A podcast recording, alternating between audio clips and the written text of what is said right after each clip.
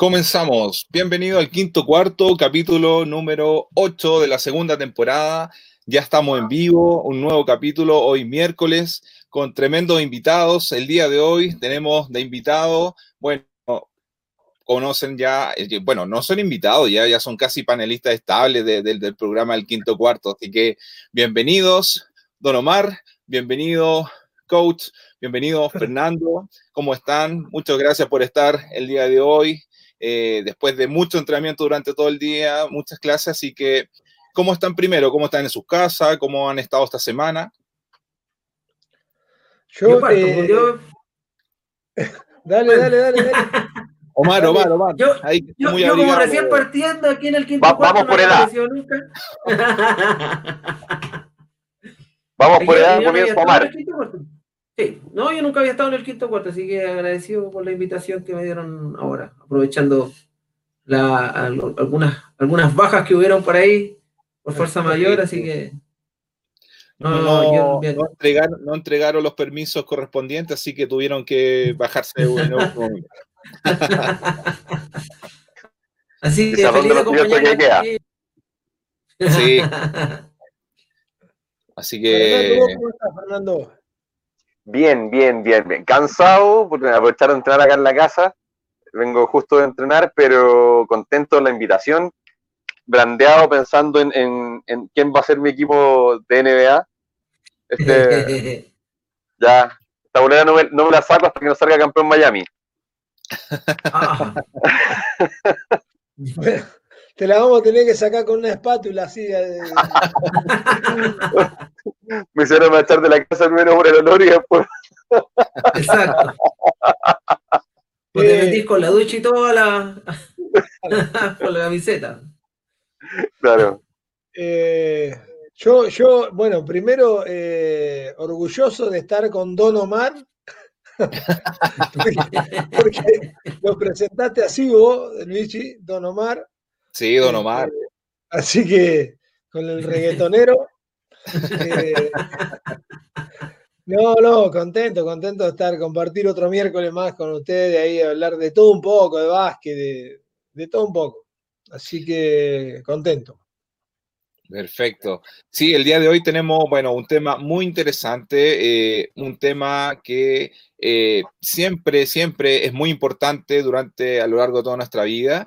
El tema de hoy es la fortaleza mental en el deporte, en distintas áreas, como lo ven ustedes. Eh, la fortaleza mental es parte, creo, fundamental del ser humano en sí, pero también hay que, me imagino, que se debe trabajar, también mediante algunos procesos, entonces, de eso vamos a, conversar el día de hoy. E invitamos también a todas las personas que, nos están viendo o que nos van a ver también a, obviamente, hacer sus comentarios, porque algunos están también, están llegando justo, algunos están entrenando también con, con Dynami, a lo mejor se están cambiando, comiendo algo y luego se van a enganchar en este caso del, del programa. Pero comencemos, comencemos a hablar sobre la fortaleza mental en el deporte. Fernando, coach, ¿Qué, es para usted el tema de fortaleza mental del deporte? ¿Qué tan importante es? Fernando, dale, dale, Fernando, vos que sos psicólogo y das, vas a dar tu parecer. Mira, eh, de repente yo siento que hay palabras que son muy manoseadas, ¿ya? Y una de estas es fortaleza mental. en el fondo, y, y, ¿por qué te digo manoseadas? Porque cuando las, las palabras que han están en el aire, se utiliza para mucho. Mira, esto es fortaleza mental y cualquier cosa es mental. ¿ya? Y siento que a veces eh, se ha trabajado un poquitito, no, se ha trabajado bien en definir fortaleza mental en, en general, deporte. Eh, siento que partamos con un tema para mí. Yo siento que desde mi opinión la fortaleza mental es una herramienta y es entrenable. ¿ya? Perfecto yo siento que nace la, fortaleza como concepto, nace, esta, e, e, es, parte de la especie, pero con el tiempo, eh, eh, quizá en sociedad, en la actualidad, vamos perdiendo un poquitito de ella y debemos entrenarla. Y tiene que ver con la sensación de, eh, de placer, tiene que ver con la sensación de tranquilidad y estabilidad. Entonces, no es necesario desarrollar la fortaleza mental, ¿ya? Hasta que no nos ponen en situación de competencia. Hasta no tenemos que poner en práctica eso. Entonces siento que de repente eh, eh, vemos mucha fortaleza mental en el niño. De hecho, yo lo veo en un tema súper básico, que es los patrones motores básicos del niño al nacer. Cuando el niño nace, el niño se cae eh, y se para y sigue. El niño no cuestiona cuando se cae. al, momento de caminar, y la, gente dice, oye, es que es plástico el niño. ¿eh? Que se cae, no le pasa nada y sigue. No, claro. el niño también hay, hay un tema de fortaleza muy grande en el niño. Y sin embargo, cuando uno tropieza, uno tropieza y lo primero que hace es caerse y mirar quién lo está viendo y, tirar un garabato y el problema, y uno se tropieza y es como, con ¿Ya? Entonces, desde ese punto de vista, eh, la fortaleza mental la vamos perdiendo. Por eso creo yo que es algo que es entrenable, que es una herramienta entrenable y que eh, en la medida que uno tenga la sistematicidad de entrenarla, puede llegar a definirse como fuerte mentalmente. Buenísimo. Bien. Eh, cerramos el programa acá y nos vamos todos, porque con lo que dijo Fernando. me quedé. Un gusto, chicos. Muchas gracias por su tiempo y Me siento frustrado. Me siento frustrado mentalmente. Perdió fortaleza mental. Claro, voy a tener que ir al gimnasio para hacer. Eh, Viste que alguna, cuando vos pones fortaleza mental en, Google, te aparece el cerebro con las pesas al costado, ¿viste? No, pero, pero eh, mira, muy en, consonancia con lo que algunas cosas que iba a decir yo también relacionado con eso. Y es muy cierto, cuando somos niños, inocentes, digamos, eh, un chico de 6 años que está jugando en un patio, que está jugando, eh, como, como, el objetivo fundamental es jugar y divertirse, y se cae por ahí, pega una llorada, pero se levanta y sale y sigue corriendo, porque el objetivo fundamental es jugar. ¿sí? Claro. En cambio, cuando porque corregime un poco, Fernando, si le, eh, si, me equivoco, perdón, de, cero, desde que estás 15, 20 días, eh, que ya estás este, en la guata de tu mamá, hasta 7 años más o menos, es cuando se forma eh, la mente de, la persona, ¿no? Y ahí tenés todos los programas mentales que te van a servir para, toda tu vida.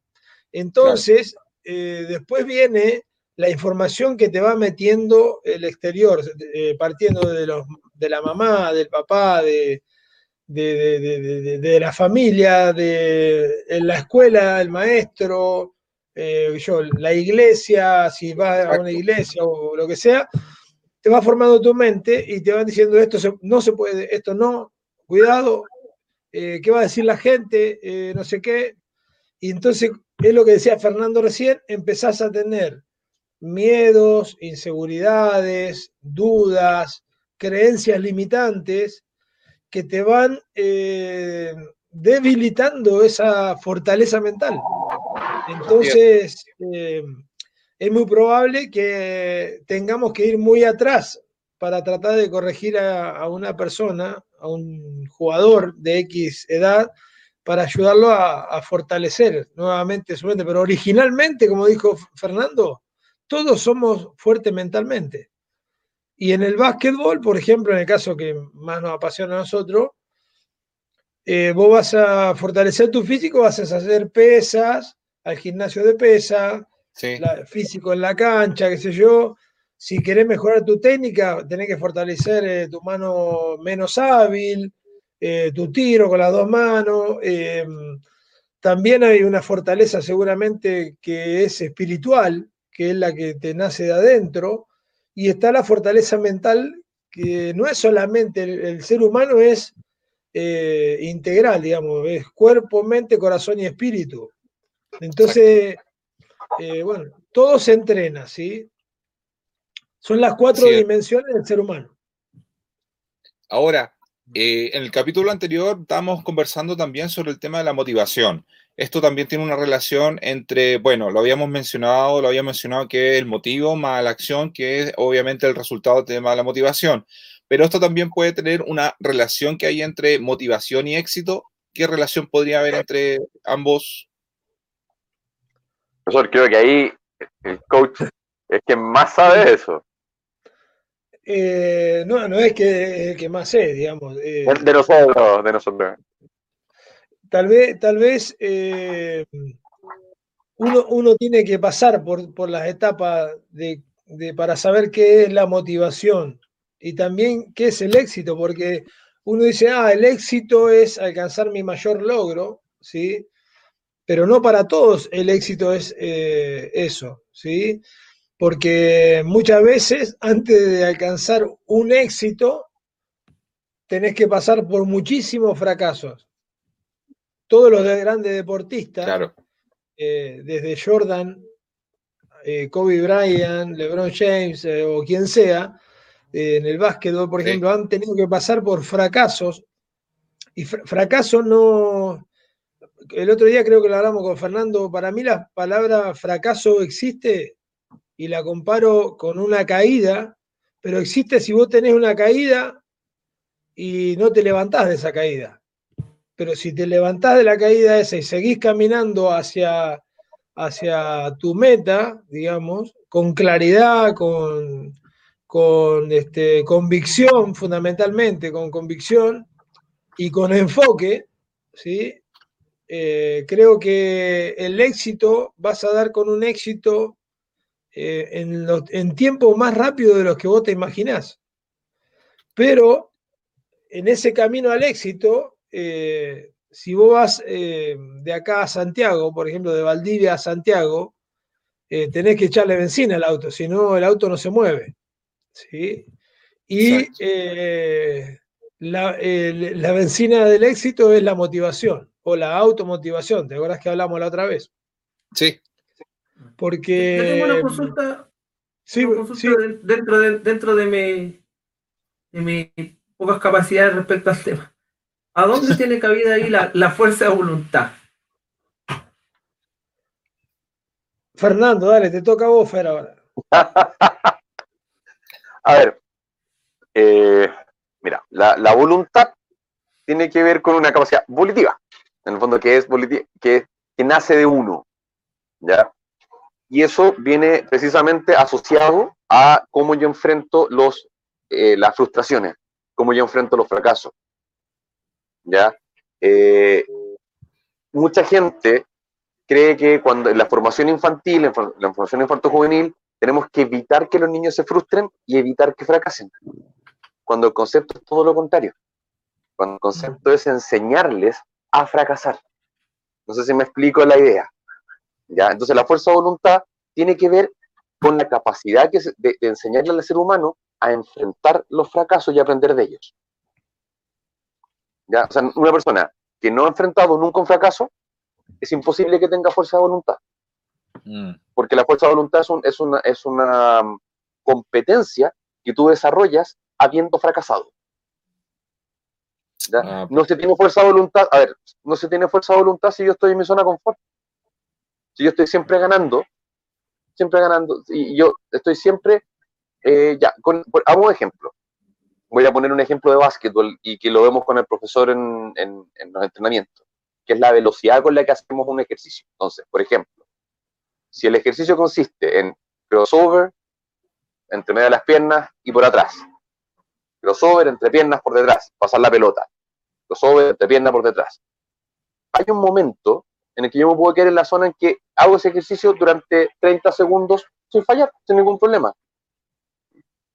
Entonces, oh, qué bueno, eres exitoso supuestamente, desde la concepción de que hay que evitar los fracasos.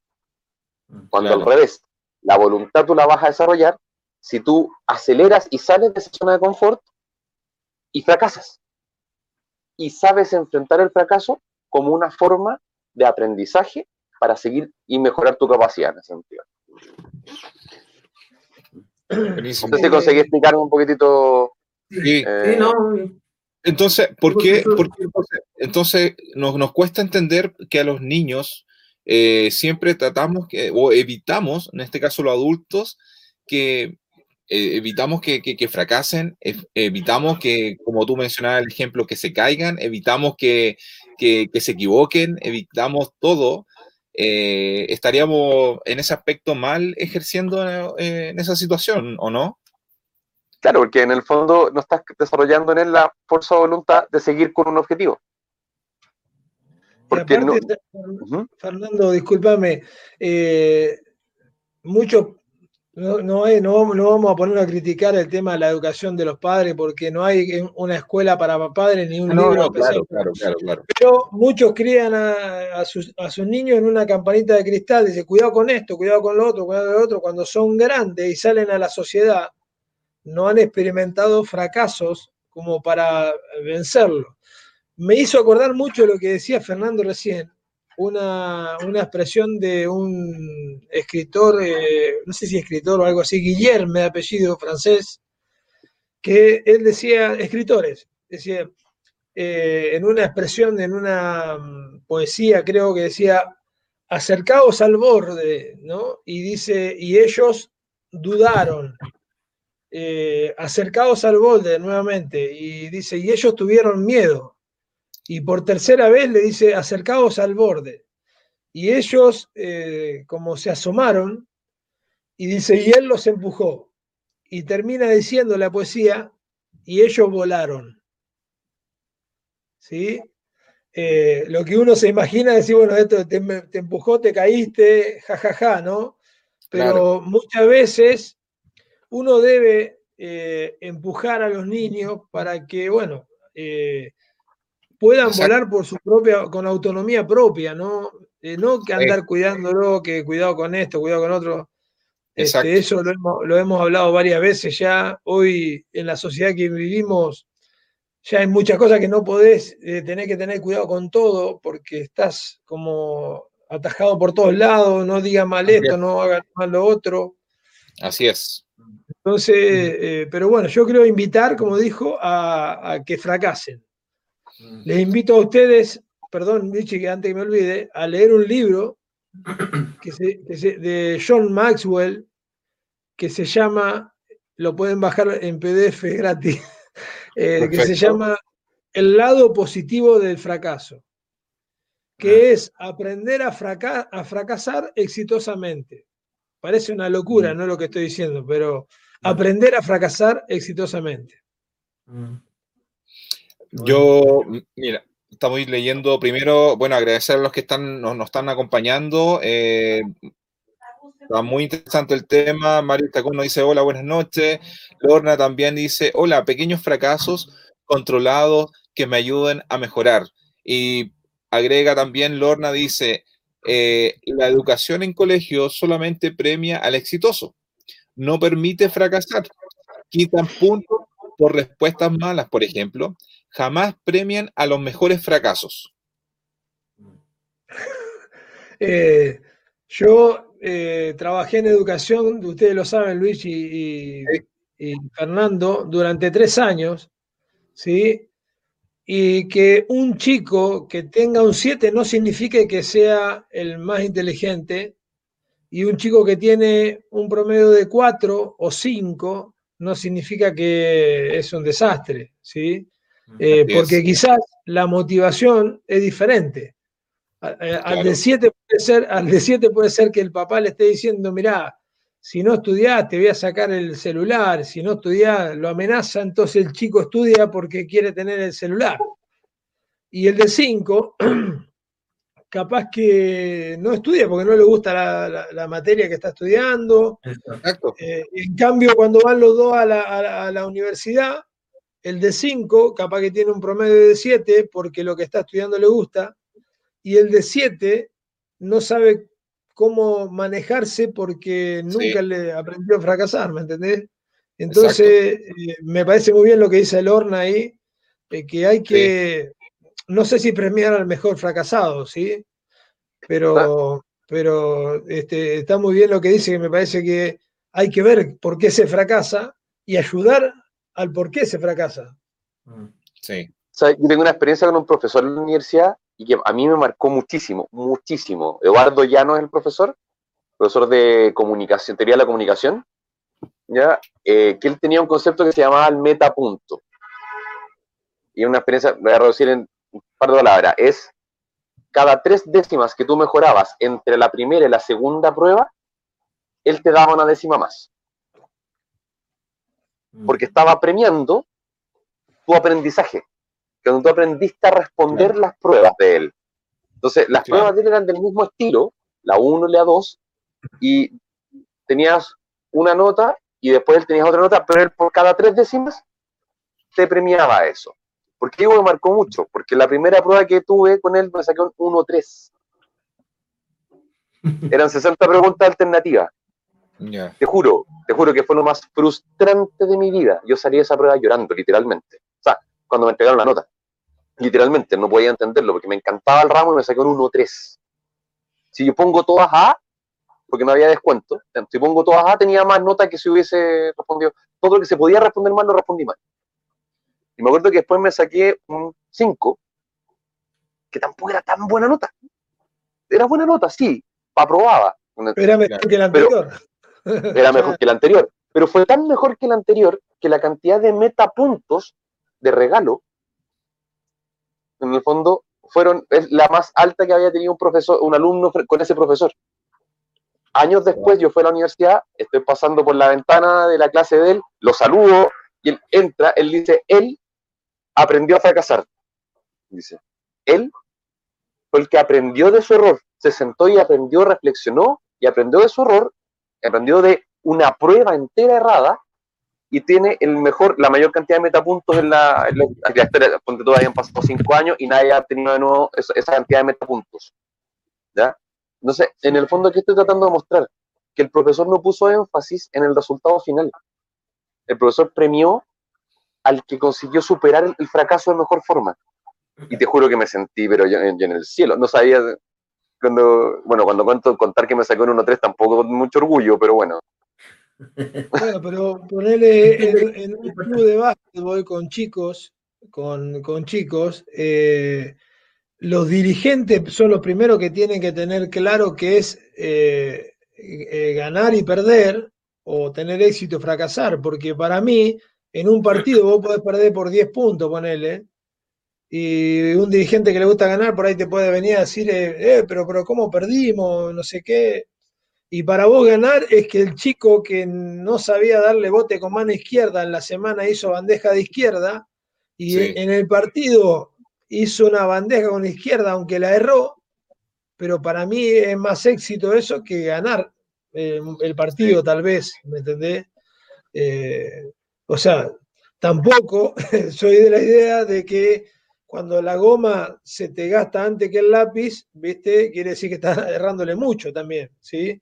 Entonces, están, las dos cosas, ¿sí? Eh, me parece a mí, hay, hay, una definición muy linda de liderazgo que también, como te decía yo, el de 7 puede ser un fenómeno en matemática o en otra, en otra rama, y el de 5 puede ser bueno en dibujo, eh, no sé cómo se llama acá, en, eh, se llama? en educación física, pero como esas materias se las ve en la escuela como si ah, son materias que de relleno. Exacto, exacto. y, vos estás educándole el cerebro creativo al, pibe con la parte de, ¿cómo se llama? Cuando manualidades, dibujo, sí toda la, parte de arte, eh, con la educación física, y vos tenés que, hay chicos que hoy en día, ocho horas en clase, el cerebro izquierdo, ¿sí? 80% así grande, y el cerebro creativo, el 20% chiquito, como que no tiene importancia. Tenés que estimular los dos cerebros para que el crecimiento, no sé si estoy diciendo algo, eh, estoy errándole, Fernando, lo que estoy diciendo. No, no, no, para nada, muy por el contrario, muy por el contrario. Siento... Que vos hagas eh, pesa con el bíceps, como los tenistas juegan con el brazo derecho, vos le mirás al tenista, el brazo derecho tiene un antebrazo así y el izquierdo no lo tiene. Eh, entonces, este, pasa eso, si vos entrenás mucho el lado lógico, perdés creatividad y al revés, ¿sí? Y tiene que ser medio equilibrado. Sí. y, y, hay de hecho, ahí hay un tema importante que es en el fondo dejar que los niños se aburran. Mm. Porque cuando tú dejas que el niño se aburra, aparece la creatividad. Así es. Porque si el, niño, el niño, se está, el niño se está aburriendo y la mamá dice, ya, para que no se aburra, toma, ahí está el celular, o se está aburriendo, como ya hoy lleva tanto tiempo encerrado en pandemia, está tan aburrido, toma, le compro el Play 4, olvídate que hay que estimular la creatividad. Y lo mismo pasa en, lo mismo pasa, ojo, que uno dice esto es con niños, no, lo mismo pasa en la alta competencia. Mm. En el fondo, si el jugador, hay, jugadores que son creativos, hay jugadores que, que, que son eh, exploradores motrices. Y si tú le censuras al explorador motriz y lo estructuras mucho, vas a perder lo que mejor tiene. Tienes que dejar los grandes competidores, eh, ponerle a nivel, eh, mira, te estoy hablando, eh, bueno, Franco Morales, yo siempre hablamos de Franco, ¿no? Pero yo conozco a la familia, la mamá me contaba una vez que él se crió siempre entre grandes y teniendo que, chocarse con muchas cosas que no eran para su edad, pero nosotros que somos, por ejemplo, yo soy de pueblo, estamos acostumbrados a correr, saltar los gallineros, robarte una gallina, saltar un paredón, subirte a la planta, eh, y hoy no existe nada de eso. Entonces, eh, el nivel motriz del chico, de la competencia, el mismo liderazgo. Vos sabés que Franklin Covey, la empresa donde yo trabajaba, me encantó la definición de liderazgo para los chicos que tenían. Y decía que el liderazgo es hacer las cosas bien sin que nadie te esté viendo. Imagínate eso en una empresa, Luigi o Omar. Sí, sí. Si tenemos una empresa así, seríamos millonarios, porque acá no te, ve, no te ve tu patrón y vos le buscás sacar la vuelta, pero como sea. Así es. Si, tenemos, bueno. Si vos serías un jefe donde te das vuelta y Omar, Luis o, y vos, Fernando, siguen trabajando igual que si yo no estoy, sería una cosa ideal. O soy, o, soy muy buen eh, jefe yo, muy buen patrón. Claro, claro. Yo, lo, yo lo, llevándolo como a la, a la, actual, eh, a la actualidad, en medida en, relación entre el éxito y el fracaso, eh, pongo un ejemplo. El jugador de Miami que tanto elogio, jugadorazo de 20 años, eh, claro, ha estado exitoso, ha estado esta temporada jugando muy, muy bien.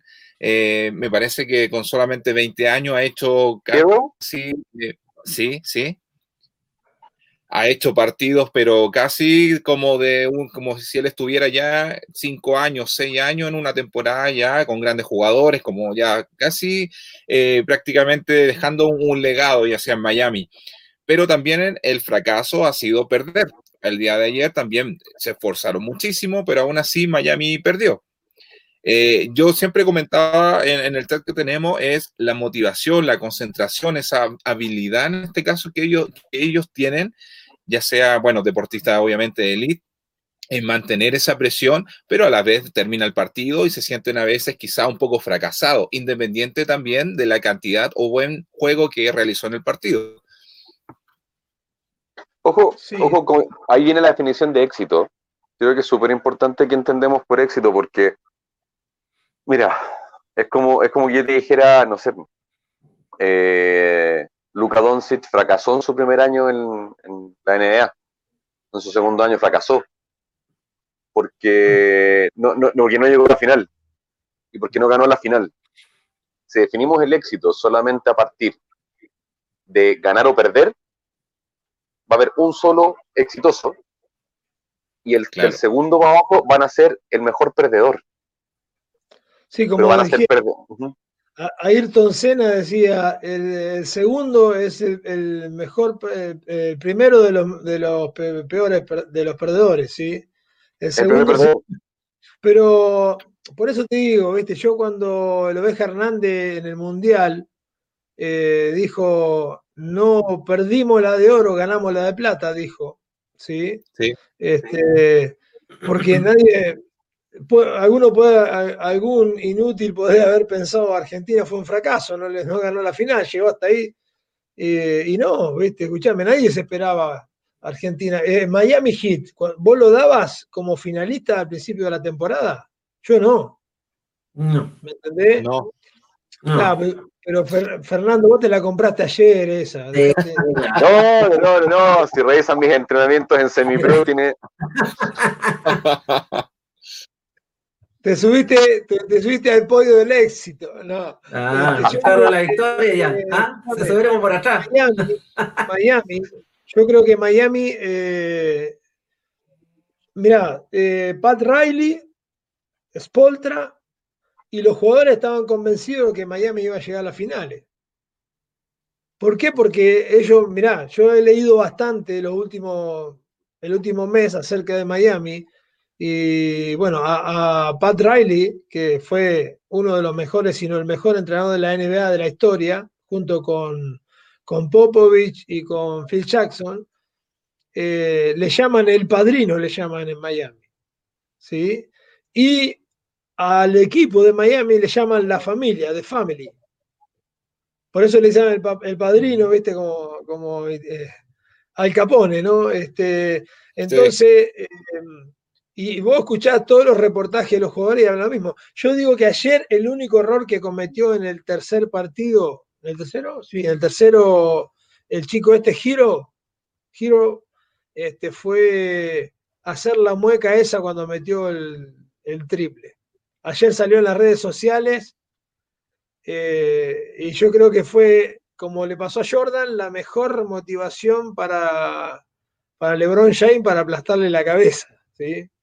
Este, porque, claro, bueno, eh, uno cuando le pasa eso, obviamente tenés 20 años, no sabes ni cómo afrontarlo.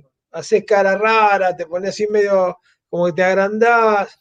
Yo creo que tendría que haber mantenido la humildad, ¿sí? No quiere decir que él se subió ya como que ya habían salido campeones, pero eso motiva a los Lakers para decir, no, pará, este nene, déjamelo a mí el próximo partido, ¿viste? ¿Qué sé yo? Este, pero bueno, son cosas que tienen que ir aprendiendo. ¿sí? La soberbia, todas esas cosas se aprenden a, cambiar. Sí, acá eh, Eduardo nos comenta también, dice, esa fortaleza mental se crea, según yo, en este caso, con la apertura al fracaso, donde no se debe tener miedo a fallar, ya que eso está en esa, en esa posición de generar experiencia y eso nos permite mejorar muy bueno. Hay una, mira, esa frase está a la altura de Babrinka, digo yo. Babrinka la puso, se la tatuó muy bonita acá, pero es el mismo, es la misma idea. No sé, no sé si conocen a mm. Babrinka, el tenista suizo, que siempre estuvo eh, a, la, sombra de Roger Federer, y es un tremendo tenista, probablemente uno de los mejores de la historia en Suiza. ¿ya? Y él se tatuó precisamente una frase que dice, siempre lo intentaste y siempre fallaste no importa, inténtalo otra vez, falla de nuevo, falla mejor. Esa frase la tiene acá en el brazo. Bueno, aparte, eso explica por qué es tenista. Así un pedazo de brazo va a poder tatuarse todo eso. O sea, en mi brazo, en mi brazo se, podría haber tatuado el Padre Nuestro también ahí. en, mi, en mi brazo con suerte cabe éxito y chiquitito. Sé, como cortito. En el brazo de él cabe toda esa frase. Pero eso habla también, eso habla también en el fondo de la visión de fracaso es fracasa de nuevo y fracasa mejor. Inténtalo de nuevo, fracasa, fracasa mejor. ¿Cómo voy a mejorar tu tiro si no fracasas, si no fallas? ¿Cómo mejorar tu tiro si, no fallas? Claro. Flavio, Flavio nos comenta también, dice, buenísima charla, siempre es bueno recordar y seguir aprendiendo de los mejores. Saludo a estos grandes panelistas, ah, así que ahí Flavio también, un saludo. también. Eh, ahora que decía Brinca, el tema de la fortaleza mental, chicos, final con Djokovic, dice que le agarró un estado de, emoción, eh, digamos, y de nerviosismo tan grande que se largó a llorar ante la final. Y que la manera de vencer ese estado es, dice, se cansó tanto en ese partido, cosa de que no tener que usar tanto la cabeza, porque dice que antes del partido estuvo mucho pensando por ahí no sé si lo explico con las mejores palabras, ¿no? Pero que el agotamiento físico le permitió no eh, eh, pensar tanto y no cansarse mentalmente, Entonces, y, salió campeón de la, de la final esa. Le, quitó, le quitó la atención a, lo mental. Exactamente. Eh, lo explica así. Oye, qué buena frase que ponen acá. ¿Quién es?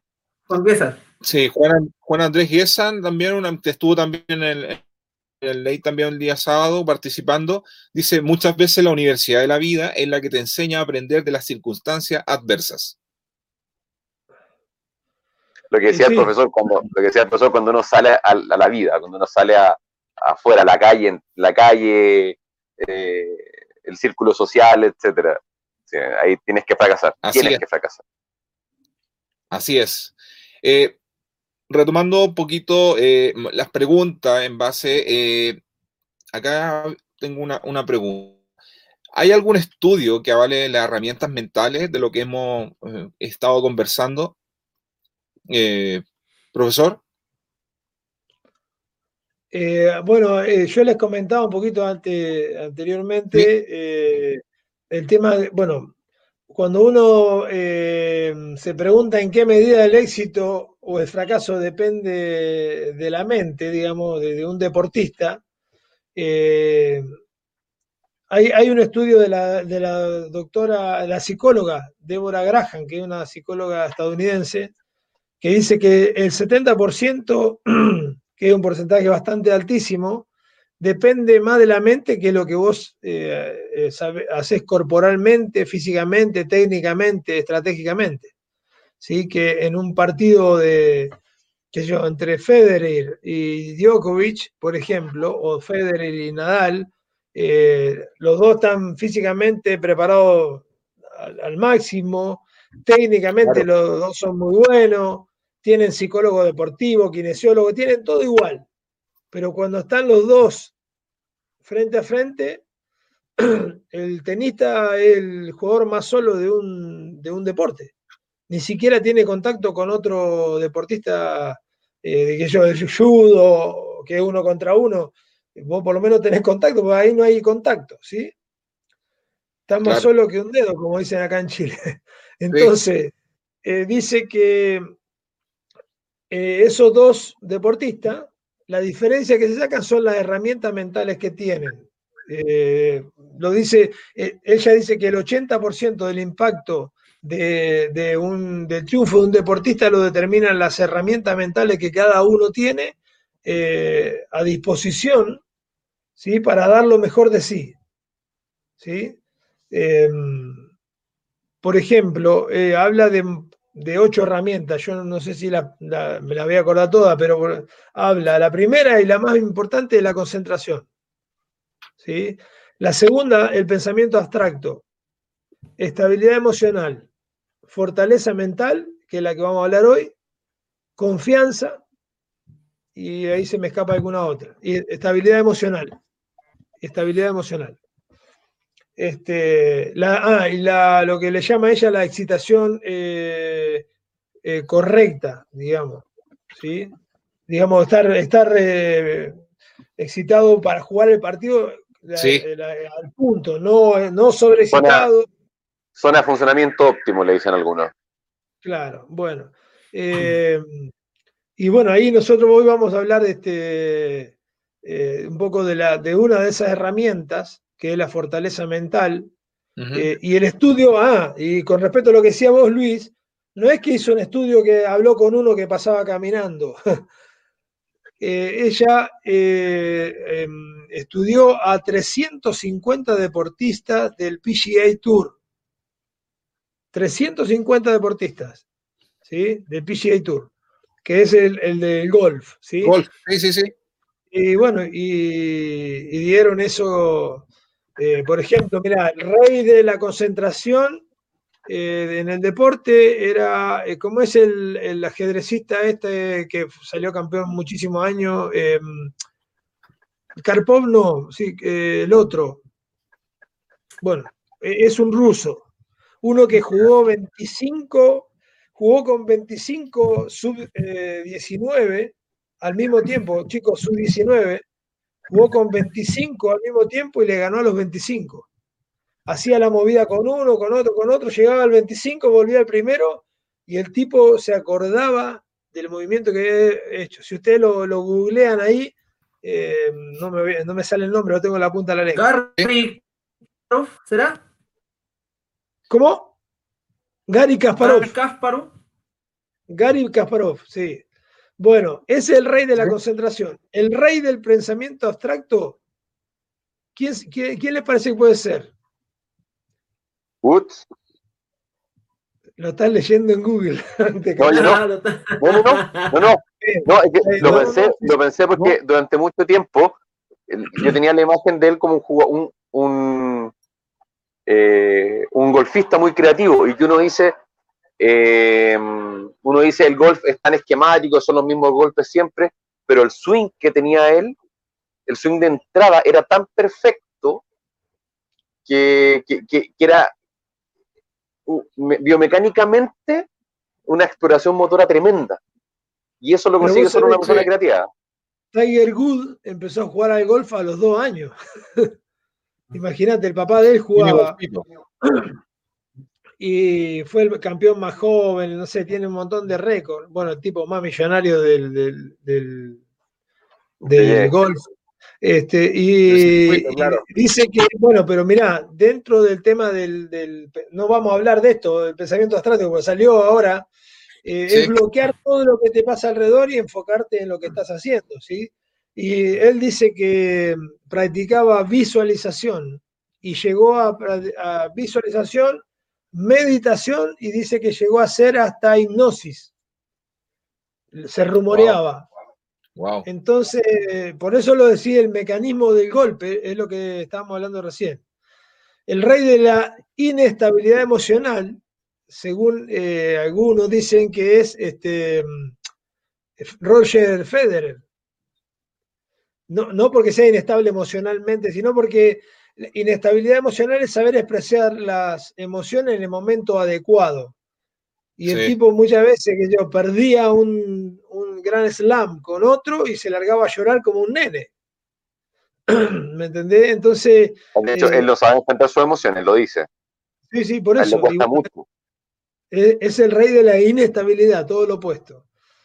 Eh, bueno, y así nombra varios más, pero vamos a concentrarnos en la, en la fortaleza mental, que me parece que es lo que nos compete hoy a nosotros. Ahora tiene algo que ver el, tiempo, el tiempo en que madurar estas herramientas mentales, o, la receta, hay una receta, yo no, no, no, no domino mucho el tema ahí. Con, esa palabra yo tengo como harto, harto, a mí no me gusta cuando hablan de que una persona es madura o no, ¿ya? Porque socialmente se entiende que el maduro es el que habla serio. Socialmente se entiende que el maduro es el, es el no sé si me explico, el, el que, el que razona más. ¿ya?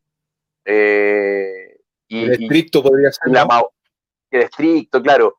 Y, y, tenemos de verdad deportistas tan diversos, tan diversos, y, y que hablar de madurez no es en un área. La madurez tiene tantas áreas que desarrollar, tantas herramientas, y hay jugadores que que, toman esa herramienta, por ejemplo, estoy pensando en tenis, Marcelo Ríos, en, en eh, estoy pensando en básquetbol, bases que han sido históricos, estoy pensando, Steve Nash era un tipo que encontraba espacios donde no existían, Jason Kidd, tipo que encontraban espacios donde no existían, entonces, en el fondo, eh, el concepto de madurez tiene que ver con, eh, me parece a mí, el saber encontrar tus habilidades y tus debilidades.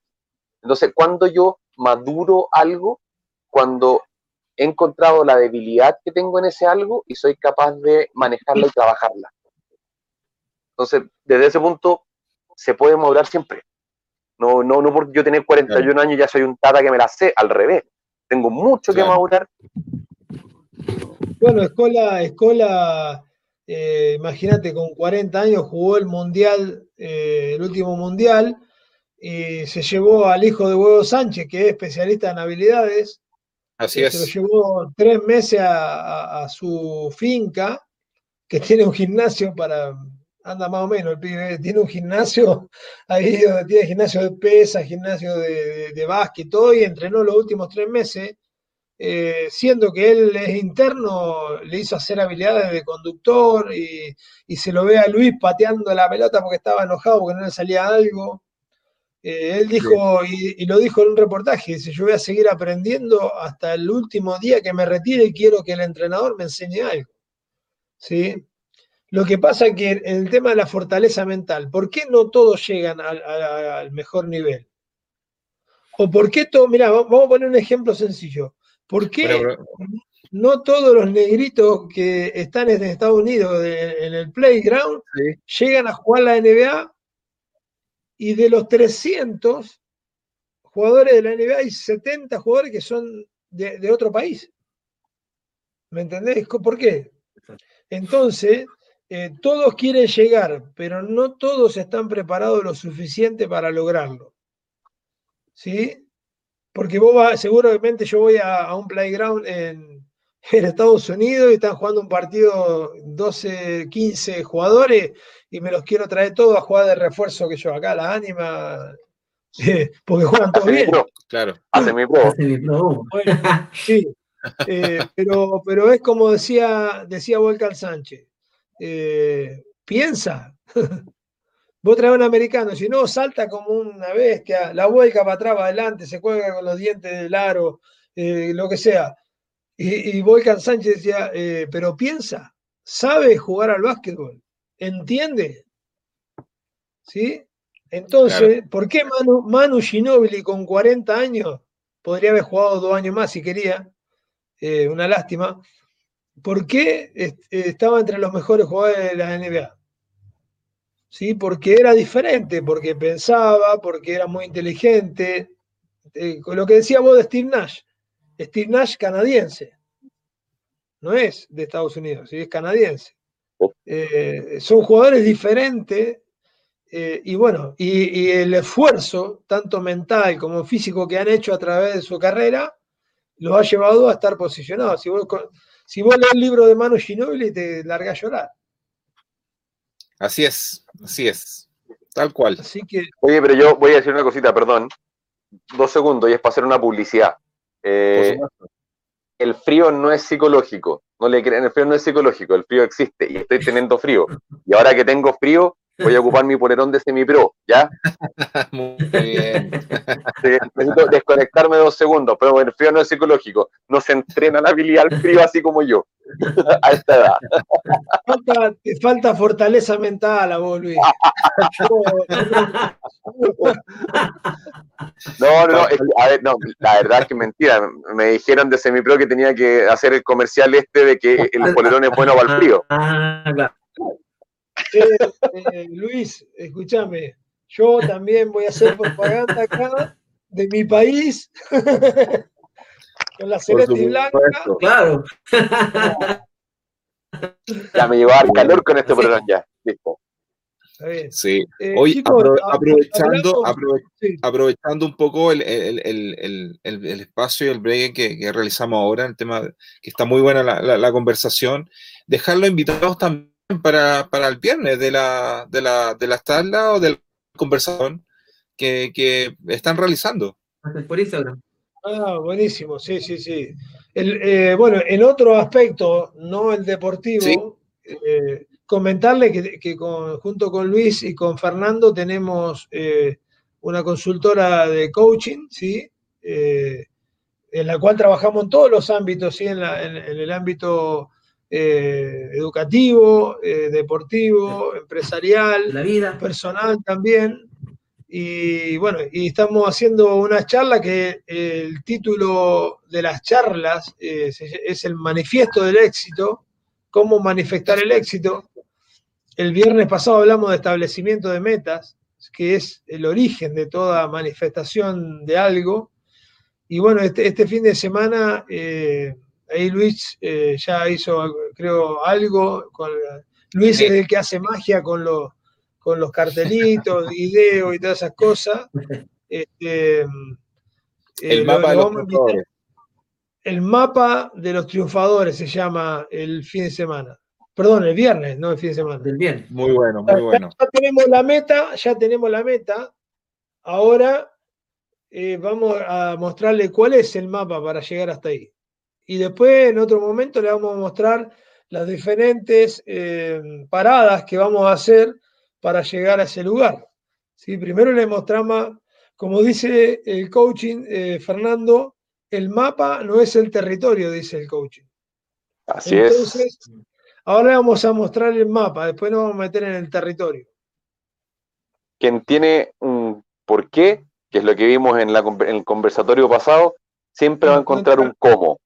Encuentra el cómo, muy bien. Entonces, El, el cómo es lo que vamos a empezar a ver ahora. Claro. Estudiaste, estudiaste, Fernando, te felicito. Uf, estaba, esperando, llevaba, llevaba 20 minutos para cuándo voy a tirar esa frase. La, había anotado. estaba viendo cuándo la podía tirar. Cayó, calzó perfecto, gracias, profe. Muchas gracias, profe. Quedé como maduro. Eh, tenemos una conexión, una conexión tremenda, tremenda. Bueno, ¿cómo sigue esto, Luis? ¿Cómo sigue este, este camino, Luis? Omar, Omar tú, tenías, tú tenías una pregunta, ¿no? Antes de. Sí. Parece que tú tenías una pregunta, ¿no, Omar? Sí, sí, sí. Bueno, tengo varias, porque interesante el tema este de la, la fortaleza mental. Que vengan, que vengan, eh, dale, dale. Dígale, hable, dígala. A ver, eh, puta. Lo que pasa es que a, mí el, el, tema me, me, apasiona por el, por, lo, por, lo, por el tema de, de que uno cuando va dando un paso y ese paso no es el que uno espera y da otro paso eh, y se encuentra con cada escollo y después uno ve para atrás y uno no, no, ha realizado nada en la vida, en algunos casos. Y, y, por eso a mí me gustaría saber si el, el cuánto el tiempo, eh, la, la, receta, la receta, la receta a lo mejor no existe, creo yo, pero el tiempo es de paso a paso, eh, por eso hablaba también de la, de la fuerza de voluntad, de, ir avanzando, avanzando, avanzando hasta lograr el éxito y, como decía recién ahí, el cómo. Eh, también es, nunca aparece el cómo hasta que de repente, no sé si parece de la nada o el trabajo mismo hace que, aparezca de forma mágica y, se te abra la, las expectativas para poder lograr el éxito. O la, en este caso la, fortaleza mental. Eh, yo creo que, mira, como, como decíamos nosotros, como no hay una receta, hoy decíamos, no hay una receta para ser padre, nosotros lo que podemos dar Perdón, tengo tanto gritar se me tengo la garganta, pero me voy a tomar un mate. Eh, no, no, no, damos con, podés dar algún aporte, digamos, ni siquiera consejo, porque yo no te puedo decir, eh, Omar, hace esto, esto y esto y te va a dar resultado, porque si vos lo haces y no te da resultado, vas a decir, pero Marco, vos me dijiste que me iba a dar resultado. Lo que damos son herramientas. Claro. Y después uno primero tiene que tener eh, las tres eh, D del éxito. Eh, tener claridad en lo que vos querés, primero, las metas. Tenés que tener claridad, porque si vos decís, no sé para dónde ir, va a apuntar para cualquier lado y te va a ir mal. Segundo, ser determinante. es decir, si vos vas a probar una dieta, no podés decir esta dieta no sirve si no la probaste hasta el final, los 30 días o 40 días. Si vos al tercer día ya dijiste, ah, no estoy bajando de peso, en tres días no va a bajar de peso. Y lo otro es que tener, tener que tener disciplina. ¿sí? Invertir tiempo en eso. O sea, un entrenador de básquet, te doy un ejemplo en el caso mío. Yo fui jugador, pero te, quiero hablar de, entrenador. Eh, no es solamente saber eh, la jugadita y esto y lo otro. ¿sí? Vos tenés que conocer eh, de básquetbol, de scouting, de eh, estadística avanzada, eh, pero también tenés que conocer eh, cómo está formado un jugador mentalmente, cómo ayudarlo a, manejar sus emociones, pero hay, un abanico enorme y seguramente vos vas a ser perfecto en todo.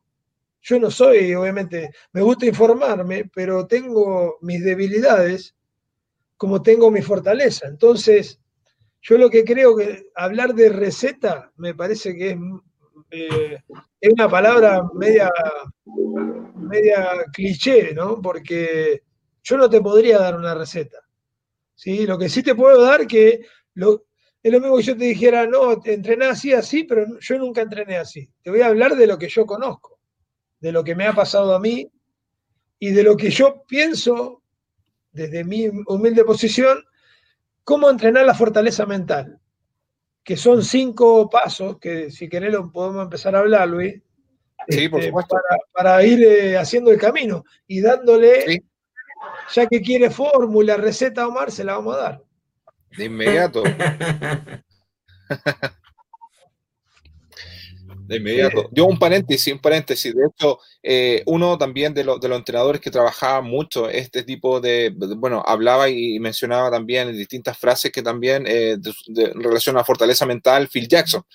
Phil Jackson trabajaba mucho también con el tema de los equipos, principalmente, bueno, desde que toda su carrera en general como entrenador y en gran parte aplicó también una gran fortaleza mental en base, bueno, principalmente cuando estuvo también, eh, fue jugador de los New York Knicks también, que ahí obtuvo algunos campeonatos y luego lo aplicó y lo siguió desarrollando con los equipos que dirigió.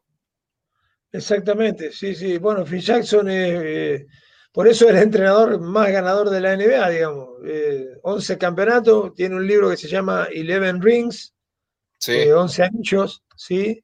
Y, bueno, gracias a, eso que vos decís, Luis, que trabajó en su, en, su época como jugador, él descubrió varias cosas gracias a su hermano que, hacía trabajo mental, yoga, eh, visualización, etcétera, etcétera. Eh, y bueno, y gracias a eso él pudo este, transmitirlo después a, los jugadores, ¿sí? Entonces, Sí. Yo decir, y ojo, y, creer en eso, y ahí está el tema del deseo. las tres D, la primera D es el deseo. ¿Ya? Eh, el deseo te permite creer en eso a, rajatabla. Cuando tú crees, cuando tú lo deseas, no hay otra cosa. Eh, en su momento, Phil Jackson, el triple póster no fue bien valorado como una, una, estrategia de, ataque. No, es Jordan no quería saber nada y no solamente Jordan, Jordan, Jordan no quiso saber nada al principio, porque era, era quitarle cantidad de puntos a él, era eh, tampoco lo querían implementar, y Phil Jackson, uno, ve la, uno conoce la carrera de Phil Jackson mediáticamente desde los Chicago Bulls, pero Phil Jackson también fue asistente y trató de implementarla muchas veces y, no le funcionó. El entrenador de, que era Doug Collins no, no le, no le dio importancia. No, así pero fíjate, yo, yo, voy antes, eh, no sé si antes, sí, antes que la meta, antes que la meta, y eso no lo hablamos el viernes nosotros, para mí hay una palabra muy importante, capaz que no todos van a coincidir conmigo, y que es la fe. ¿Sí? Si vos, eh, la, bueno, a mí me gusta leer diariamente la Biblia y hay una parte de la Biblia que dice, la fe es creer en, aquello, se lo, te lo hago más simple, ¿no? Creer en aquello que no ves, pero tener la seguridad que va a llegar, que va a ser así. ¿Me entendés? Mm. Todavía no lo ves, pero yo creo que eso es el que no tiene, el que no tiene una creencia, puede ser la fe en sí mismo, creer en el universo, no sé, lo que ustedes quieran, ¿no? Pero creo que eso, eso este, tener fe y lo otro, hay otra cosa, un par de cosas importantes, la intuición, ¿sí? La intuición eh, que te nace de acá. Yo creo que Phil Jackson estaba convencido. Nosotros, por ejemplo, el triángulo ofensivo lo jugamos en varios equipos que yo dirigí de liga y el que mejor lo, lo jugó es el que más convencido estaba, que fue Puente Alto en el 2008 con Percy Ver, Sí. Eh, Germán Sigmund, eh, Mauricio Cisterna, Torito, eh, Torito, ¿cómo se llama? Franco Garrido. bueno, y había. ¿Qué equipo que tenían ahí en Puente Alto? ¿Qué equipo? Ese, ese equipo fue un tremendo equipo. Sí, sí. Y bueno, nosotros perdemos las finales con Visión Mixto porque Mixto tenía más equipo que nosotros, obviamente, porque tenía una selección de, Chile con, con todos los que tenía ahí, digamos. Eh, a, los patos. Claro, Patrick Sae, eh, Pato Briones, el hermano. Pato Arroyo. No, no, no, Pato Arroyo no. ah, no, Pato no. claro. Eh, estaba Galo Lara, Rodrigo Espinosa. bueno, había un montón de jugadores. Y bueno, pues la perdimos en cancha nuestra, pero ese equipo era un relojito. Yo tengo grabado un partido en Bata que jugamos contra Boston, metimos 15 triples, este, y Percy metió, creo, no, perdón, 18 triples y Percy metió 9. 8, 9. Pero jugamos solamente con esa ofensiva y juego por concepto. Y los chicos, ¿sabes qué? Lo bueno que esa ofensiva eh, ayudó a la creatividad, porque vos dentro de la ofensiva tenés que usar lo que vos sabés. Y ellos creaban mucho y la verdad que un día, un día en el medio del programa vamos a poner, vamos a hablar de básquet pura exclusivamente tal vez, y vamos a mostrar la ofensiva esa. Se van a dar cuenta de lo que estoy hablando. En, el, en Canasta Sagrada, Phil Jackson este, eh, lo explica muy bien, eh, toda la ofensiva y cómo estaba convencido él, ¿no es cierto? Sí. Es muy potente porque incluso él comparte esos conocimientos y los sigue ocupando. O sea, cuando uno dice, no, yo aquí tengo el secreto del éxito, no, me, voy a, me, lo voy a llevar y me voy a morir en la tumba con él, él lo sigue ocupando, o sea, él lo compartió estando en Chicago Bueno, fracasó mil veces, porque fracasó muchas veces antes cuando lo quiso implementar. Fracasó mucho. Fracasó, aprendió, fracasó, lo modificó, fracasó, eh, lo organizó. Empezó a ganar. Fue uno de los equipos más ganadores de la historia. Y él compartía o sea, no era un secreto. El, triple póster no es un secreto de la NBA. No, no, no, no, no, para nada. Y lo compartió. Y lo, tenía tanta fe que lo compartía y lo seguía ocupando. Y le seguía resultando. Y después se fue a Los Ángeles y siguió con lo mismo. Cuando ya se sabía lo que hacía él, y siguió con lo mismo. Y siguió ganando. A ese nivel de, de, de, de fe tenía él en su modelo de trabajo. Claro. Entonces, cuando uno dice no he logrado nada, quizás es que no he encontrado, no, he encontrado, cuando dijo mal, cuando uno mira cierta edad mira que no ha logrado nada, quizás uno dice no he encontrado qué es lo que me, apasiona y dónde está, dónde tengo que poner ese deseo, esa fe, esa disciplina, ese, ese trabajo constante. Así es. Profesor, usted mencionaba también sobre eh, pasos, pasos principalmente que podríamos, exacto, que, se podría... Se la fortaleza mental. Exactamente. Eh, sí, eh, mira, según, Marco Beltramela, eh, no lo que yo, pienso. El primero, yo, lo que yo pienso es que todo, todo, grande atleta, todo gran atleta, ¿por qué llega LeBron James a jugar al nivel que está? ¿Sí? Eh, o Kobe Bryant, o Michael Jordan. Primero porque son, por, ser competitivos, ¿sí? Y estoy hablando de, competitivos, no decir, ah, soy competitivo porque me gusta ganar, no, son animales competitivos. Yo lo llamo así, animales competitivos. ¿Qué significa esto? Eh, primero, que si querés jugar y no sos competitivo, nunca vas a llegar a la elite. ¿Sí? A Jordan le dijeron, no, querido, no, eh, no, podés jugar más, ¿por qué no te dedicas a otra cosa? Y Jordan no se fue a la casa, dice que se fue a la casa, lloró y a los dos días estaba en el playground. Y al año siguiente le tapó la boca al entrenador. Después, eh, que, eh, que tenés que tener pasión por competir. ¿sí? Hay jugadores que no le gusta perder. Ustedes vieron eh, The Last Dance. Eh, Jordan se enojaba cuando perdía un partido en el entrenamiento. Así es. Cuando Phil Jackson le ponía a los cinco mejores enfrente para que perdiera. Sí, lo motivaba a eso, qué sé yo. Este, eh, pero que sea, tiene que ser una sana ambición, yo creo eso. claro, claro. O sea, él era extremadamente competitivo, creo yo y tenía una ambición, que la ambición era ganar, por eso decía, el que está al lado mío y no es competitivo igual que yo, tiene que irse. Y se iba. y si no lo volvía loco, lo volvía, vieron a, Russell, el que jugaba, Russell era no, que jugaba con él ahí, lo volvía loco. Constantemente.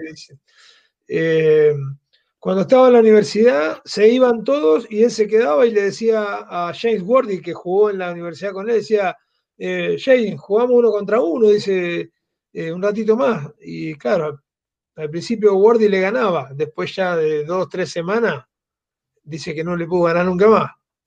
Le gustaba ganar, te tiene que, le gusta ganar a todo, ¿sí? Superar siempre al rival, eh, ser más importante, superarse a sí mismo. Para mí eso es ser competitivo. Y lo, y eh, lo último que dije es lo más importante de todo. Superarse a sí mismo. Eh, Omar, ahí tenés una, una receta. ¿sí? Una, a la ensalada le pusiste ahora sal, un condimento. Este, superarte a vos ah. mismo. ¿Sí? Así es.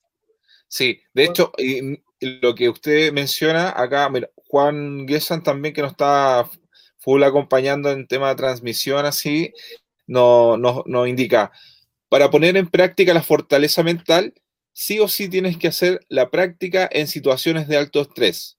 Ningún marinero se hizo experto en aguas calmadas o calmas. Lo, vamos, a tener que, lo, eh, vamos a tener que invitar Tremenda, ha tirado las frases, ha tirado las frases del, del, ¿cómo se llama?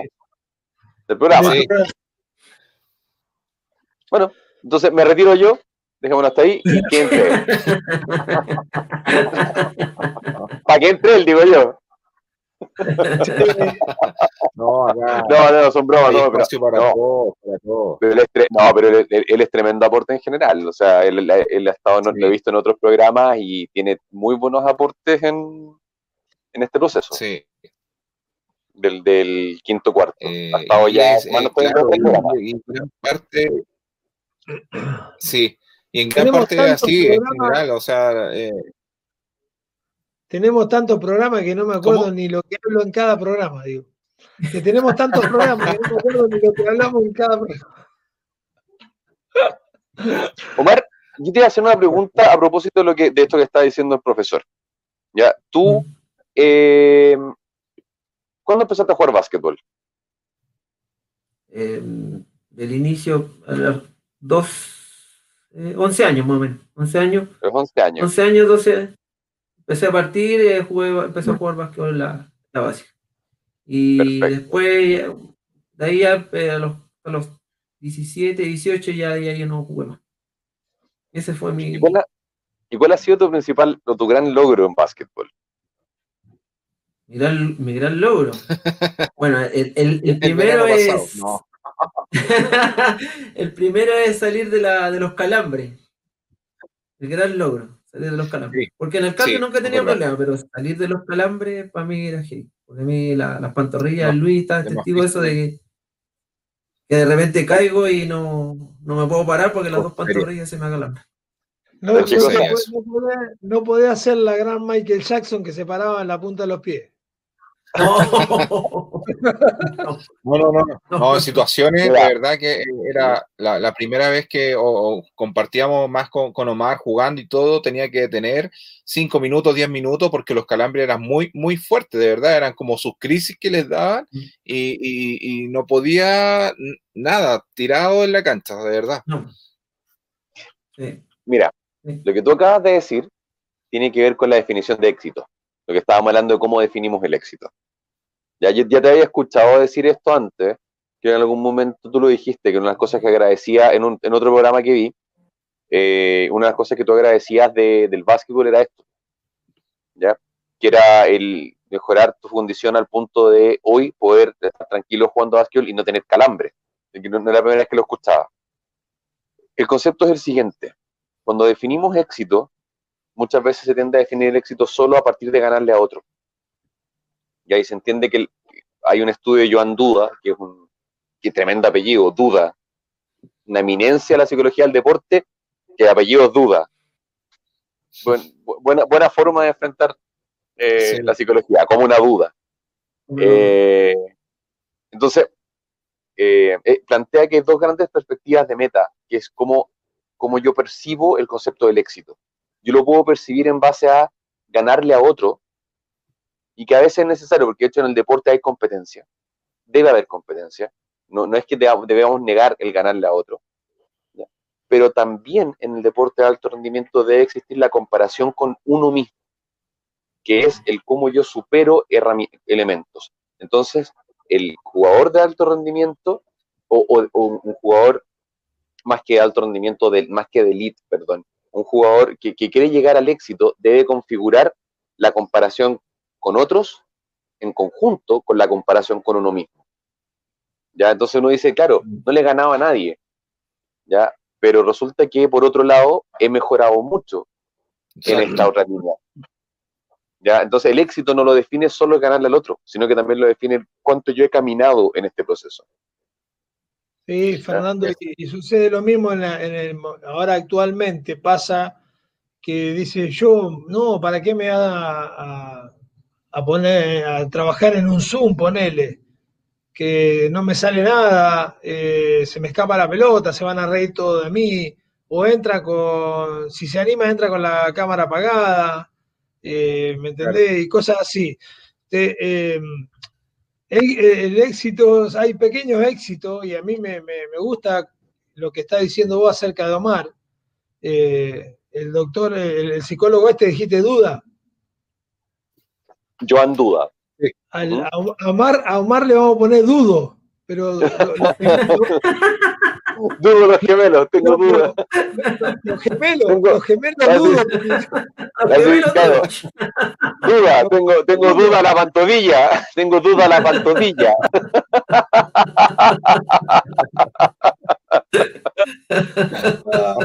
Pero eh, sí, no, es cierto. Eh, eh, a veces la peor competencia es con uno mismo, con tu mente, contra vos mismo, que no te sale algo y te enojas, ¿sí? Este, y por eso eh, un gran desafío eh, a todo el equipo semi-pro, no sé cuántos son, me dijeron que eran como 80 en el WhatsApp, pero eh, es hacer una clase con los 80 estaría bueno, a ver qué pasa. ¿Sí? sí, Sin, sin, sin, sin tapujos, sin decir, bueno, uy, ¿qué pasa? Si me escapa. Yo le, le cuento siempre a los chicos, hace tres meses atrás, cuando yo empecé, tenía, siempre lo saben ustedes, tenía 6, 7 kilos menos, más, digo.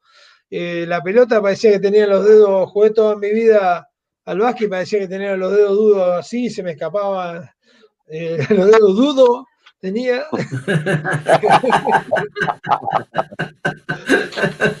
Van a de la sociedad, van a de la Sociedad Internacional de Psicología del Deporte. Después de esto, a agarrar, a fallecer una eminencia. Sin duda, sin duda. No lo dudes. ¿ah?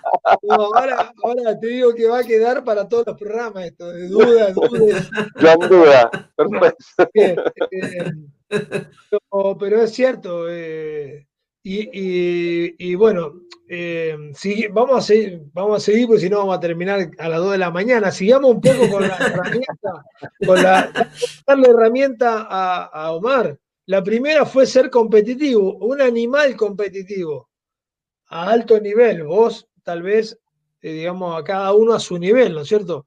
Pero la segunda herramienta, y ya la nombré anteriormente, es el tema de la concentración y la atención plena lo que hoy se llama el mindfulness, ¿sí?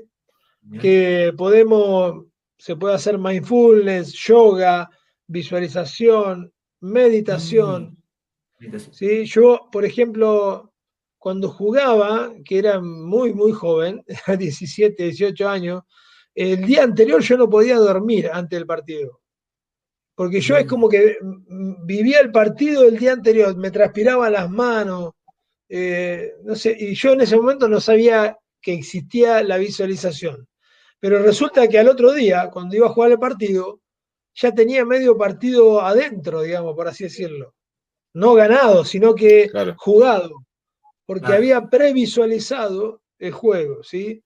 Y esto, eh, eh, el tema de tener la, la concentración, es mantener la mente plena bloquear todos los agentes externos que tengas, ¿sí?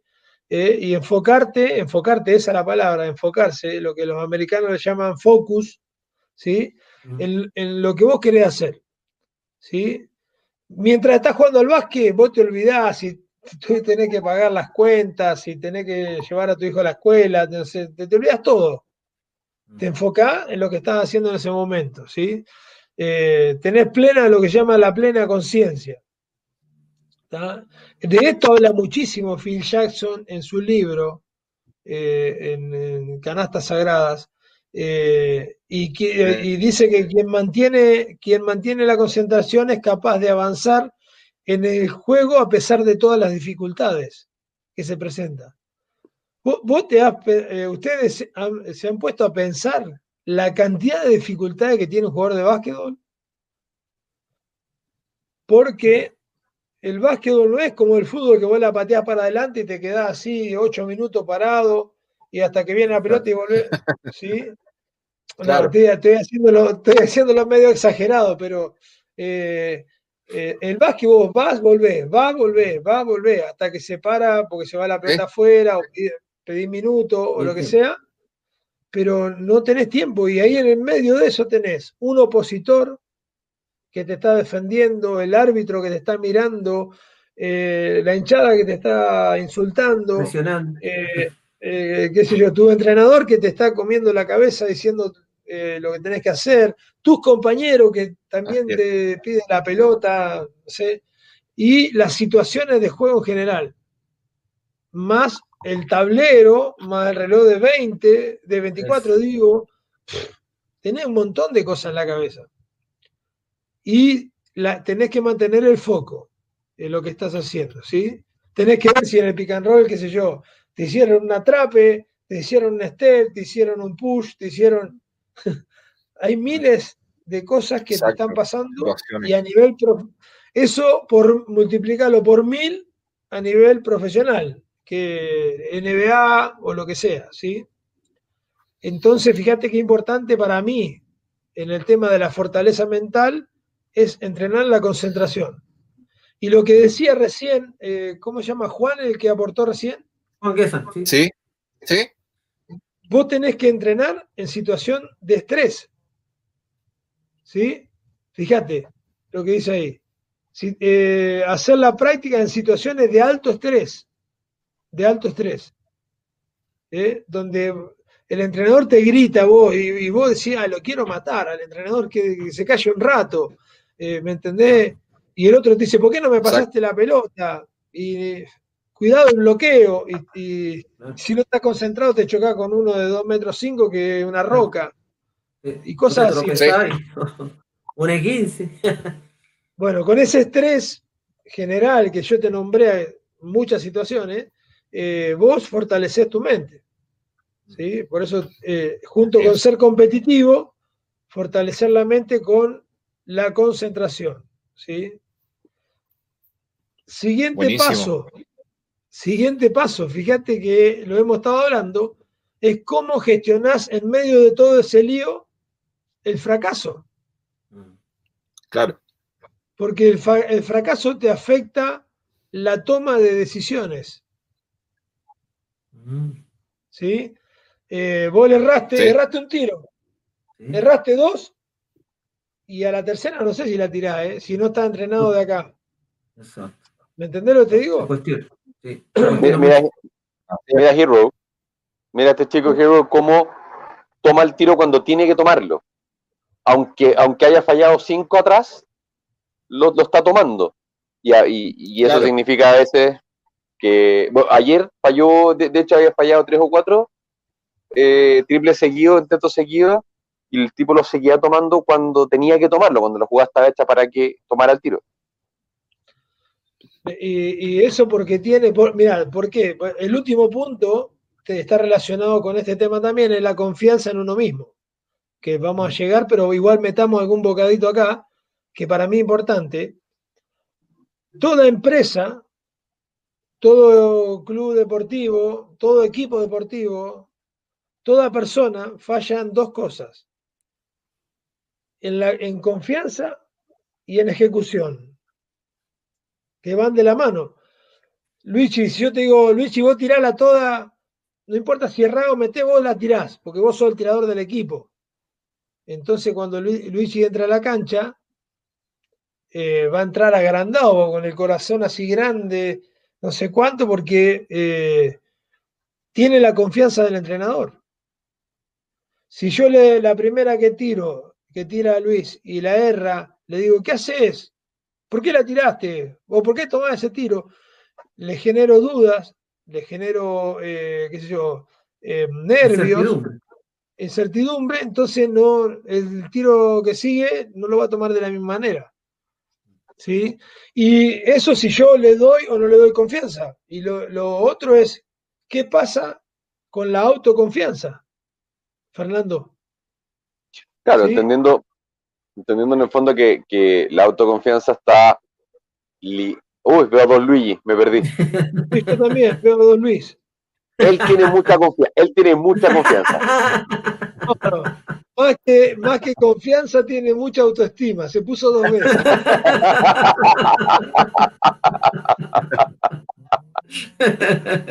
Eh, entonces, si, si, vos, mira, vos si el entrenador me dio confianza o el entrenador no me da confianza.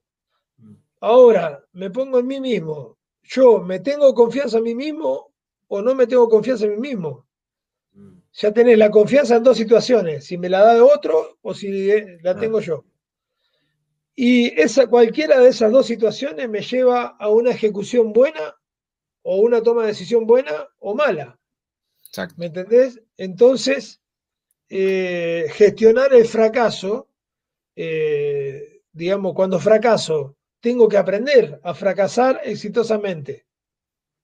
¿Sí? Porque eso me va a dar confianza para seguir adelante sino que me quedo, pierdo confianza, pierdo seguridad, me lleva eh, todo eso a cometer errores y a focalizarme en lo malo y no en lo bueno.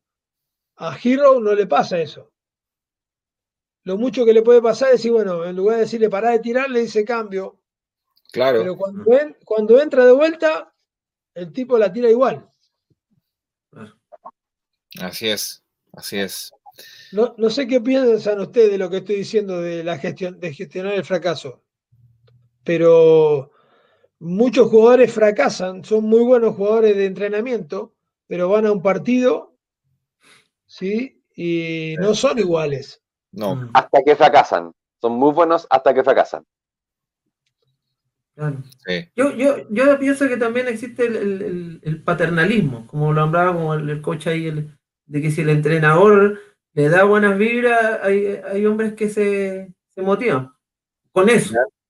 O, el mismo equipo también que lo motiva, porque hay veces que eh, una persona no está eh, en concorde con el equipo, pero si es bueno, el hombre va a entrar. puede ser muy bueno, pero si no tiene ese el, apoyo de sus, de sus pares o del coach, el hombre se puede ir a pique fácilmente. Y bueno, y, perder la confianza. Bueno, la, eh, la confianza va de la mano con, con, lo que vos eh, sabés. Porque yo te puedo decir, eh, Luis, tira al aro, tirá, vos tirá con confianza, pero Luis tiene las manos cuadradas y no la mete, ¿me entendés? ¿qué, voy a, voy a tirar si no, no me enseñaste a tirar? Claro. Llevá vos la pelota, Luis, o Omar, llevá la pelota vos. Y te roban tres balones si no, que la lleve otro. Si yo no soy el conductor, eh, la llevo con los codos. ¿Me entendés? Porque, porque el entrenador nunca me enseñó a driblar.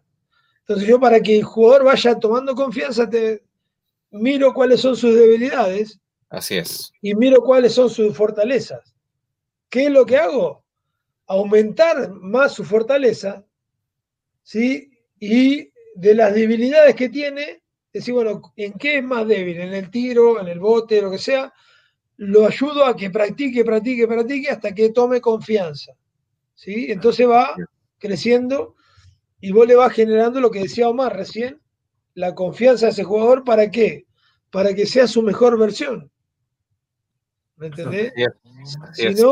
Si no, como dice Popovich, es eh, de, ¿cómo se llama? De Fabricio Berto, decía, es el mejor, peor jugador que he tenido, dijo. el mejor, peor jugador. Este, centrar para, los profes esto, ¿no? Centrarse siempre en las fortalezas del jugador, ¿sí? No en las debilidades. Eh, o sea, eh, lo que te decía, ¿en qué se falla siempre? En dos cosas, en la confianza, en la ejecución. ¿sí? Si yo me centro en las debilidades, no ves, vos haces siempre esto, y le recalco todas las debilidades, el jugador pierde confianza y ejecuta mal. Así es, así es, así es. Y lo otro es lo que hablamos, no sé si en algún otro, en otro partido, en otro programa. Como competitivo, cualquier programa. Estamos compitiendo. ¿Qué entrenamiento lo hablamos? Que uno tiene que construir su mejor David. ¿Se acuerdan que le preguntaron a, a, es, a Miguel Ángel cómo había construido su David y le dijo, le saqué todo lo que sobraba sacarle todas las debilidades que tiene el jugador para que sea la mejor versión de él mismo, ¿sí? Así es. Buenísimo. Oye, eh, bueno, tremenda, tremenda, tremenda eh, la conversación. Eh, agradecido acá también están eh, todavía agradeciendo. Muy interesante conversación, me encantó. Saludos ahí eh, la, la Susi, señora de Emer, ahí también. Exactamente. Es un comentario, es un comentario muy, muy bueno. Sí. El mejor logro de, de Omar. Así, Emer ahí también. El mejor logro de Omar fue ganarme un partido, según él. Autoconfianza en su máxima expresión. Así es. Omar, Comparación con Omar, te está quedando chica la camiseta, no te agrandes. Chicos, así que ha sido un agrado tenerlo, de verdad, muy buena la conversación, quedamos de verdad muy, muy eh, motivados, interesante en estos temas, de verdad que a veces, eh, como lo habíamos mencionado eh, el capítulo anterior, la verdad que a veces no se conversan, a veces pasa mucho que ven solamente el tema de ganar, pero no es el cómo lo vamos a ganar y también ver la parte, el tema fundamental de fortaleza, motivación, el tema de el éxito en este caso, pero no en forma del equipo en sí, sino también en forma individual y parte interior también del ser humano, que es parte importante. Entonces, agradecido de verdad.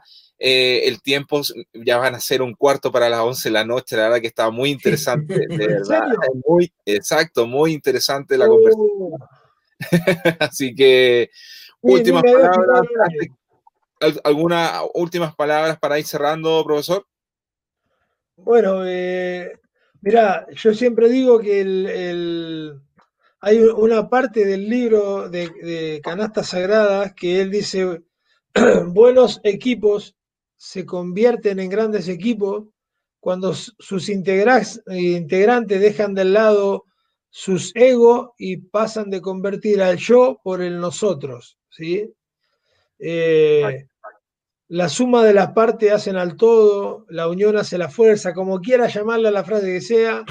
Eh, siempre hay que trabajar en, equipo, hacer todo eh, lo que se haga, digamos, a partir de las potencialidades que tienen cada uno capaz que en este mismo, en este mismo programa cada uno aporta lo suyo y todos eh, hacemos un lindo programa, que sea, que sea bueno para la gente que lo escucha. Así que yo agradecerle eso porque es eh, más fuerte el poder de nosotros que el del show. Buenísimo. Fernando. Siempre agradecido a Semipro. Creo que yo siempre estoy en deuda con Semipro eh, por lo que han hecho en cancha, por lo que hacen como equipo, eh, por lo que hacemos, digo ya como equipo, digo ya, ya no, no, hablo desde afuera, hablo desde adentro. No, no, pero siempre agradecido y por lo mismo dispuesto a, aportar en quinto cuarto, en el primer cuarto, en todos los cuartos que hayan, en el late y en todos los cuartos que hayan cuando jugamos partidos también.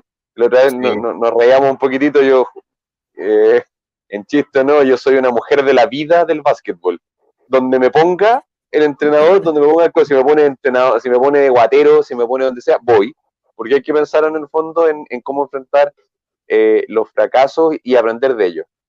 Ya, siento que a mí no, es, no, es, que la palabra, no sé si estaba bien dicho, me gusta fracasar porque me gusta intentarlo. Y lo que han hecho ustedes como semipro es precisamente intentar cosas, intentar tirarse, de, tirarse la parrilla programática con un late, con esto, con el quinto cuarto, tirarse con cosas y, sin miedo al fracaso. Sin miedo al fracaso, al revés, porque es un aprendizaje. Entonces, yo admiro eso de semipro y por eso quise ser parte también, así que cuente conmigo siempre. ¿Se han preguntado alguna vez, Luis, se han preguntado qué será de Semipro dentro de 3, 4 años? Eh, sí, sí, sí, yo, yo me lo he planteado eh, varias veces. Tú que llevas años por Luis con el, los dragones y todo el cuento. Sí, Liga B, el más peñador de todos. Liga B, ¿te gustaría? Sí. Ah, me encantaría.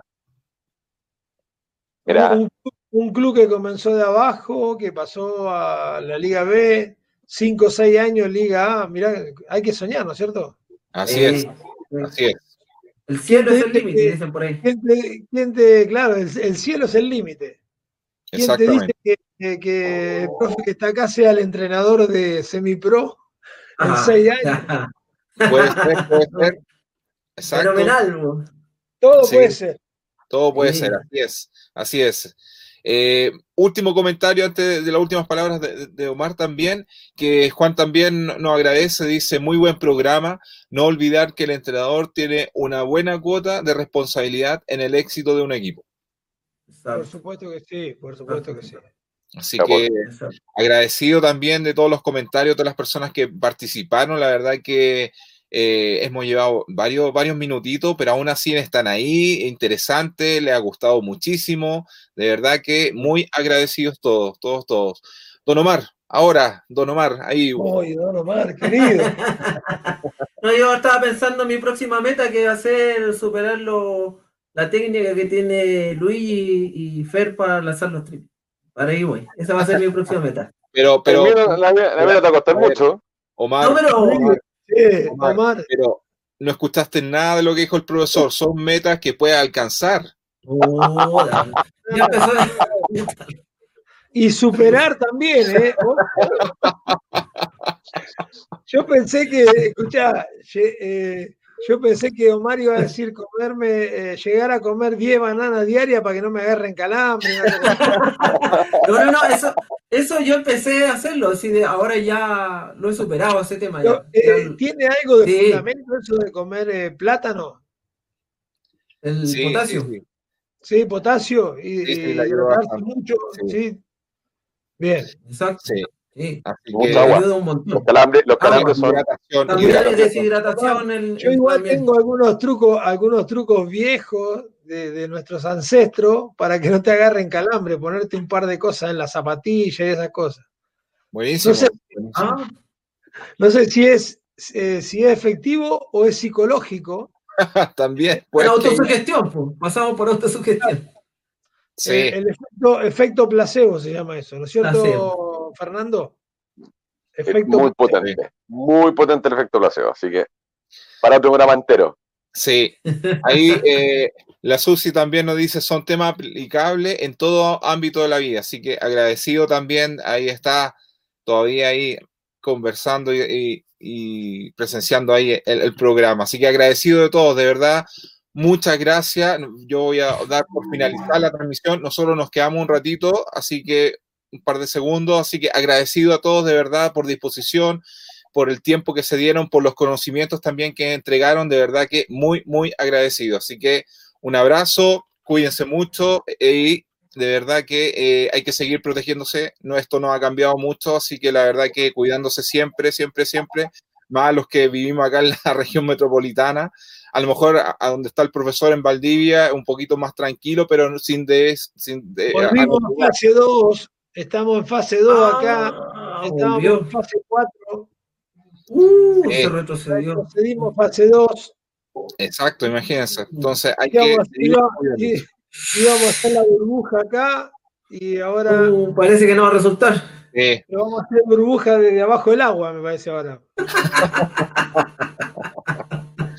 hay que seguir cuidándose, así que ya saben ya, tomar todas las medidas correspondientes. Así que eh, ahí nos escribe también, excelente programa, Owens también nos está viendo de Colombia, así que un ah, saludo. Ah, sí, Saludos. Capitán, ¿cómo está, capitán? Ahí, agradecido. ya chicos, un gusto, nos vemos, muchas gracias. Próximo miércoles, próximo capítulo del quinto cuarto. Nos vemos.